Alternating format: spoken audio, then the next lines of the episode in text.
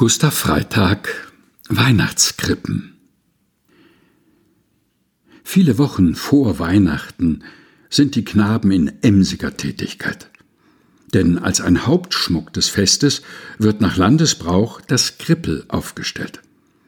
Bilder der Krippe, in der das Kindlein liegt mit Maria und Josef, den heiligen drei Königen, den anbetenden Hirten mit ihren Schafen und darüber der glitzernde Stern und Engel, welche auf einem Papierstreifen die Worte halten Gloria in excelsis. Die Figuren kauften die Kleinen auf Bilderbogen, schnitten sie mit der Schere aus und klebten ein flaches Hölzlein mit Spitze dahinter, damit die Bilder in weicher Unterlage hafteten. Der heiligen Familie aber, dem Ochsen und Eselein, wurde ein Papphaus mit offener Vorderseite verfertigt auf dem Dach Strohhalme in Reihen befestigt. Der Stern war von Flittergold. Das Waldmoos zu dem Teppiche, in welchen die Figuren gesteckt wurden, durften wir aus dem Stadtwald holen.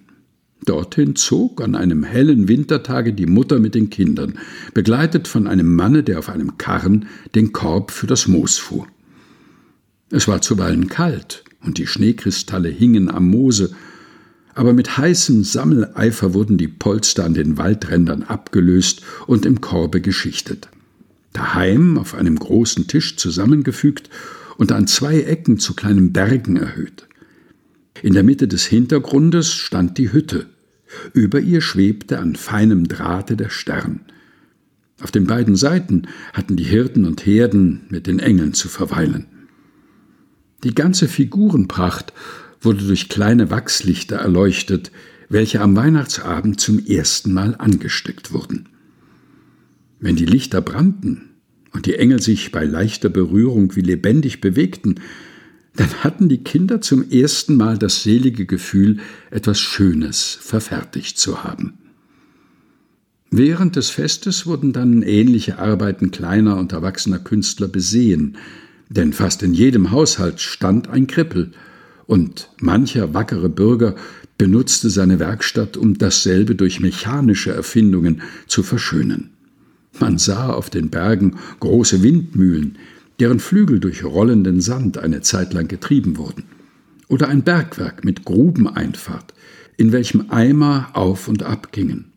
Und häufig stand ganz im Vordergrund ein schwarz und weiß gestrichenes Schilderhaus mit rotem Dach und davor die preußische Schildwache. Aber diese Zusätze waren dem Knaben niemals nach dem Herzen. Er hatte die dunkle Empfindung, dass sie sich mit den Engeln und den heiligen drei Königen nicht recht vertragen wollten.